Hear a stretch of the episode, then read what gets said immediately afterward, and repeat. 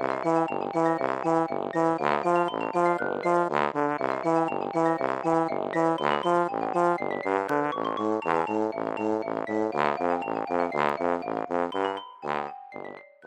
家好，我是帅帅。大家好，我是 GoGo。欢迎收听你的宅友已上线。我们今天要分享的是韩漫的作品，这也算是我第一部认真看完的韩漫，它叫做《某天成为公主》。嗯，所以我对它的感情不太一样。今天就先来跟大家分享这一部作品。我们先来做一下剧情的简介。它的故事背景，嗯，算是设定在异世界吧，是一个有魔法的时代。那原本生活在现代的成人女主角，穿书到书里面，成为一个不受宠的公主，叫做安塔纳西亚。简称纳西，她有一个残虐的父王克洛德，还有一个身世之谜的公主姐妹珍妮特。那书里面呢，珍妮特是一个备受宠爱的人，小时候被抱养在伯爵家，直到后来才认回宫中当公主。那相反，纳西她则是从小就被丢到冷宫，长大之后呢，在父王面前也不得宠，甚至她在十八岁的时候会被她的父王给赐死。所以女主角穿书到书里当安塔纳西亚的宝宝时期，虽然她只是个婴儿，但因为她脑中还是保有她成年人的记忆嘛，是穿书的，她也知道说整个故事剧情的走向，所以她从小就知道要想办法去谋生啊，存钱啊。她的第一志愿就是等她之后长大了，她要找机会逃出宫中，她才有活路。但是这个求生的日常啊，在一次偶遇传说中的残虐父王之后呢，就渐渐的变了调了。纳西他就努力的在他父王面前卖萌刷好感，只要爸爸不要杀我就好。没有想到我们这个残虐的皇帝，并不是像想象中那样的恐怖，父女俩的实际相处好像也和书中的叙述不太一样。纳西呢，就在皇帝的宠爱下逐渐的成长，可是隐藏在黑暗中的危机也逐渐在接近中。纳西他失控的魔力，还有为了保护女儿而受伤的父王，浮出台面的政权斗争，这书中的故事真相呢，随着剧情的推进也逐渐的在解谜。这边就有点想用圣烛如蓝色 蜘蛛网的语气，我刚刚就觉得是啊。其实我一开始单看简介还有前面几话的时候，我就一直有种在看言小的既视感，尤其是穿书啊、求生啊 这个设定。对，你那个时候跟我分享这部漫画的时候，我就想说，这不是中国线上小说吗？只是变成韩漫版而已，这个题材你还看不够吗？跟我平常跟你分享的 故事有什么不一样？对啊，无限重置哎、欸，哪有？他这次是在异世界，是一个有魔法的时代，不是中国古代好吗？OK，而且这部的画风是真的很漂亮，我觉得人物非常的好看，它的造型也很华丽。所以虽然说这个剧情有一点好像是我这个见多识广、看多穿越剧情的人有一点老梗的感觉，可是我就多了几分耐心，就还是可以继续看下去。嗯，然后这一切啊，就是我这样子没有什么反应的这样子看，在父王出现的那一刻，全都变了，这一切都不一样了。你很难想象，怎么会有一个外形完美如雕像般的人，他那么的高贵、冷静，还有与生俱来的优雅，融合着上位者的那个孤高果断。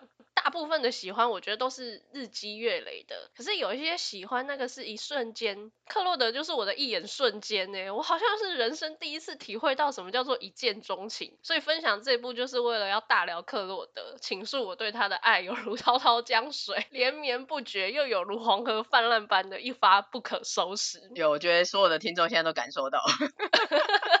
大家都傻眼了，想说我还要继续听下去吗？但我就是要讲，因为克洛德他平常的装扮呢、啊，是有一点像古希腊的服装那种白色布料披挂的风格，宽松，然后会露出一点胸肌。可是你不会觉得说色情或是衣不蔽体这样子成何体统，你反而会因为他就是外貌出众，而且体格良好，觉得哎这样穿也是蛮合理的。我觉得是蛮不合理的啦。而且不止露出胸肌，还一路露到肚脐，好不好？可是因为穿在他身上，你就觉得很高级的感觉啊。对啊，是不会猥琐或者是低俗。对，只是还是觉得说，为什么他整天都穿这样？你也不会觉得罗马浴场的那些人穿的奇奇怪怪的。好。不过虽然你这样说他，可是他在正式的场合，比如说公主的成年礼或是加冕典礼之类的，嗯，他就会一改他这种随性的风格，穿着全身的正装，从头到脚包紧紧的时候，天呐，那个光芒是整个挡不住哎！虽然我在家是面无表情的这样子翻阅着，可是我其实内心已经像公子心中的那个院工一样，到处在逃窜，就深刻的感觉到哇，瞬间被净化的那个感觉，就是那个光。一方面，我觉得你绝对不是面无表情，你只是觉得你自己面无表情，但你的表情一定有失控，应该有不小心的，就是闭眼，或是深呼吸，或是叹气这样子。没有，我都保持得很冷静，好不好？再来第二个，我没有想到竟然是进化，我本来以为应该是内心激昂，火山爆发，就像伍佰那首《火山》一样，就是藏在心里，岩浆快要慢慢、慢、慢慢的出来，然后要喉音唱爱的能量这样子。你为什么会是进化？他太神圣了，你这样子侮辱他。我是侮辱你。为什么你会这么黑？是不是被净化？你可以侮辱我没有关系，但是你不能侮辱他。没有，我是在侮辱你。我们现在澄清，我是侮辱你。我可以接受。随便你侮辱，不过你不要以为我们克洛德他是一个高冷面瘫的人。但很特别的是，他明明是一样，就是面无表情哦。可是你可以透过情境，还有他的有时候画风会变成 Q 版，就可以很明显的感受到克洛德当下的情绪变化。哎，就是那种细小的表情变化，完全可以当成是表情包。就正常画风非常的帅气，Q 版的画风非常的可爱。总之，我每一个版本都是推到不行。嗯，我知道。你声音 key 可以不要那么低。爱的能量。好，我不管你人物首推克洛德之外啊，剧情我也是推克洛德。我知道。反正今天不管你怎么闹，我就是要推爆他。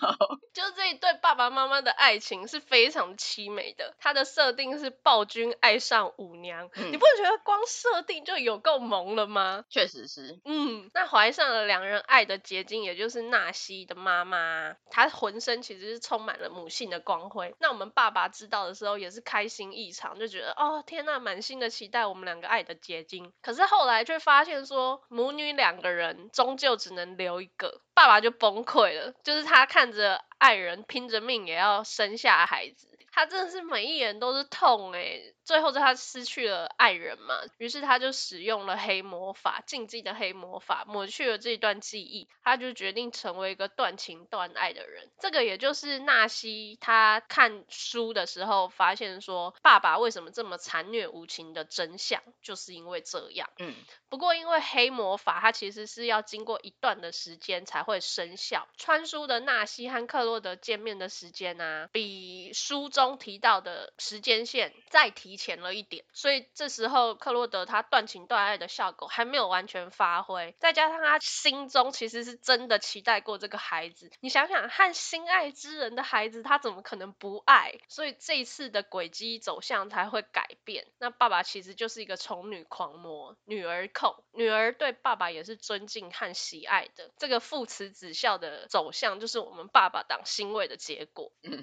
我觉得有一个。网友的评论他写得很好，就是他有提到说，今天是克洛德一家三口的主场，我暴风哭泣，还有真的觉得爸爸被刻画的非常出色，在爱情中交缠的痴与怨，初会女儿时相切的恨与爱，作为王者的冰冷与傲慢，这个网友根本是一个作家吧。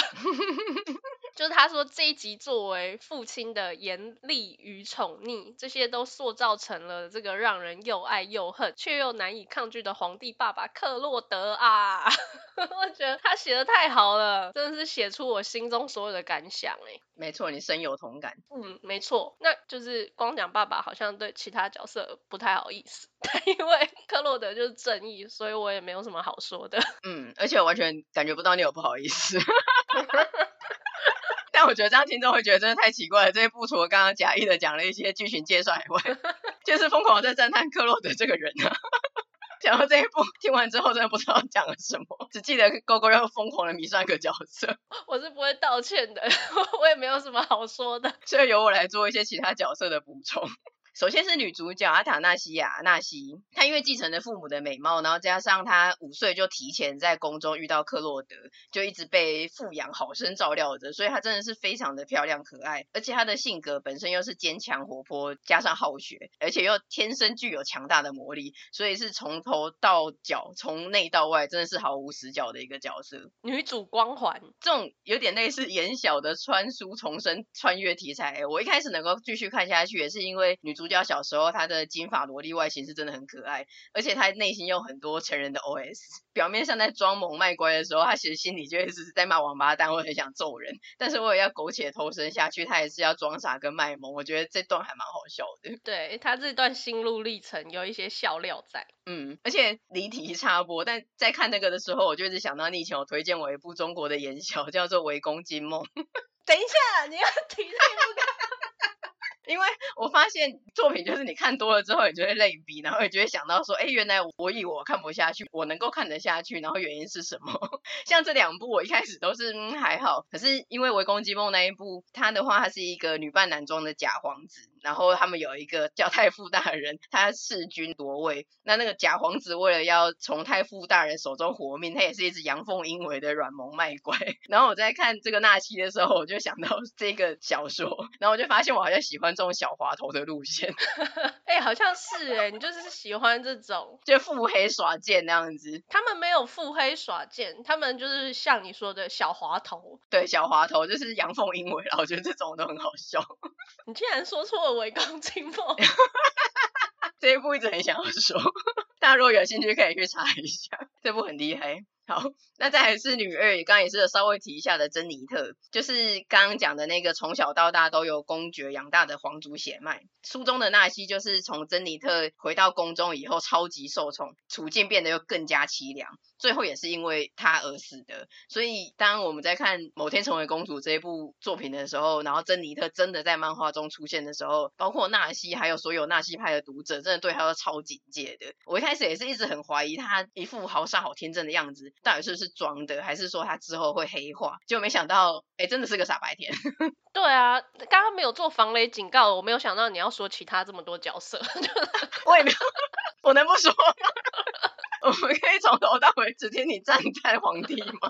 不是，但因为如果这样的话，到时候要做一个防雷警告。OK OK。因为珍妮特这个角色，就像你刚刚讲的，所有人都在怀疑他到底是装的，还是之后会变。嗯。但真的没有想到，他就是一个彻头彻尾的好孩子。对。我觉得就这部作品蛮大的一个看点啦，因为你一直在猜测的同时，嗯、没有想到他竟然就是这样子一如既往，他没有反转。对，你没有读者的全知视角，你也是一直在猜说，哎，这个人到底是好人还是坏人？好，然后再来讲卢卡斯，他是个黑发的男生，传闻中的黑塔法师，偶然遇到小时候的纳西，然后因为他能够看穿纳西身上藏的秘密，觉得很有趣，所以他就将他的外形变成小孩子，留在宫中，以一个宫廷魔法师还有纳西玩伴的名义，从小陪伴纳西长大。这个是青梅竹马的设定，我还蛮喜欢路卡斯变成小孩子的样子，哎，很像那个间谍加加酒的。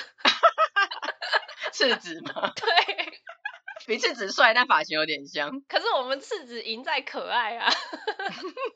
然后还有另外一个也是差不多年纪的男生，他叫做伊杰契尔，他是公爵的儿子，从小跟女二珍妮特一起在公爵家长大。原本照书中的发展，应该是会跟珍妮特结婚，可是在这个某天成为公主里面，他小时候在家里的花园偶然看到用魔法从天而降的纳西，一见钟情，所以这个穿越的剧情就跟书走向了不同的发展。那最后讲一个，因为也是蛮帅的角色，是罗培因，原本是克洛德唯一信任的人，后来被指派成为纳西的贴身示威，算是一个皇家贴身骑士吧。他一开始就对纳西很宠溺，然后后来在克洛德变成女儿傻瓜以后，常常无辜被抢。我觉得这角色其实就算有点傻大个的角色，但是他还蛮可爱又蛮好笑的。他也是个加分的绿叶，而且就是平常你看他在纳西身边跟那些侍女们，好像就是一个还蛮朴实的一个人，但你都忘了他其实是在皇帝身边的亲信，然后他也是上场杀敌的骑士，有时候。他挺身而出的那个反转的气质啊，就会觉得说天哪，他很帅，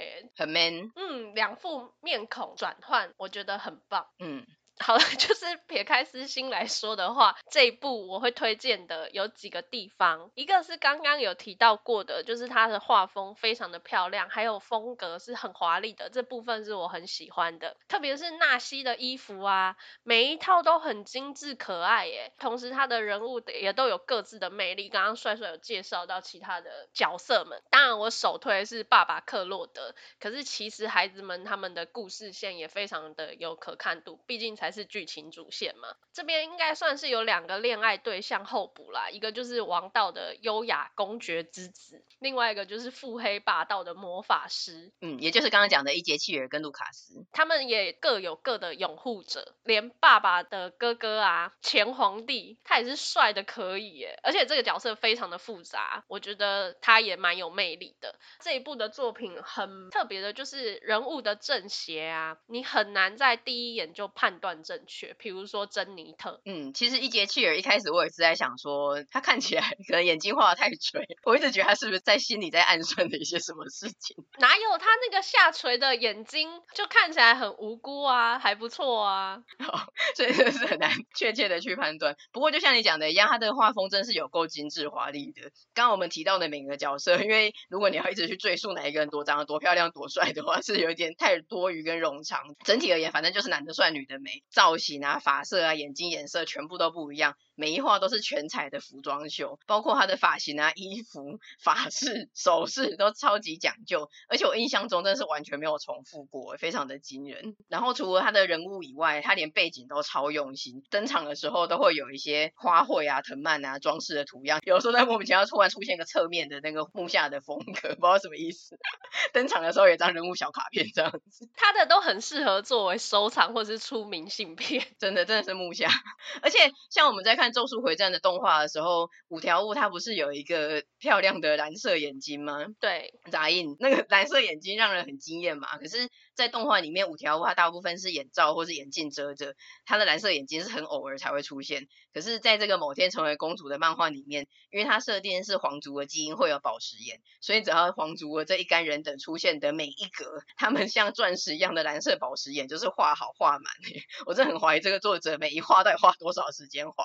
超惊人，他每个细节都刻好刻满，光那个眼睛你就觉得深深的坠入在他的蓝色宝石海里。对，每一个都是用那个钻石七十二还是一百八十二 块的。另外刚才讲的孩子们的恋爱线，其实在这部我还没开始看的时候，你就说期待我会站哪一边嘛？嗯，然后我就想说，因为你这样讲，就表示预期中应该是会有势均力敌的男一、男二左右为难，然后读者会各站一边这样。可是没想到我看了以后，第一个我就怀疑是不是。附加 结局，因为你一直在讲克洛德怎样，然后他们又真的感情很好，又 他看起来又完全年纪没有差异，这样子，我想说，天哪，会不会最后是附加？因为女主角是穿书的，气氛上的生物上好像有血缘关系，但是实际上可能没有这样子。嗯嗯 嗯。然后后来就跟你确定说，没有没有，应该不是附加结局。对，那就是魔法师跟公爵之子二选一嘛。嗯。可是就我自己而言，我觉得漫画上看起来，或是我自己私心主观起来，我觉得好像没有悬念，就是。卢卡斯啊，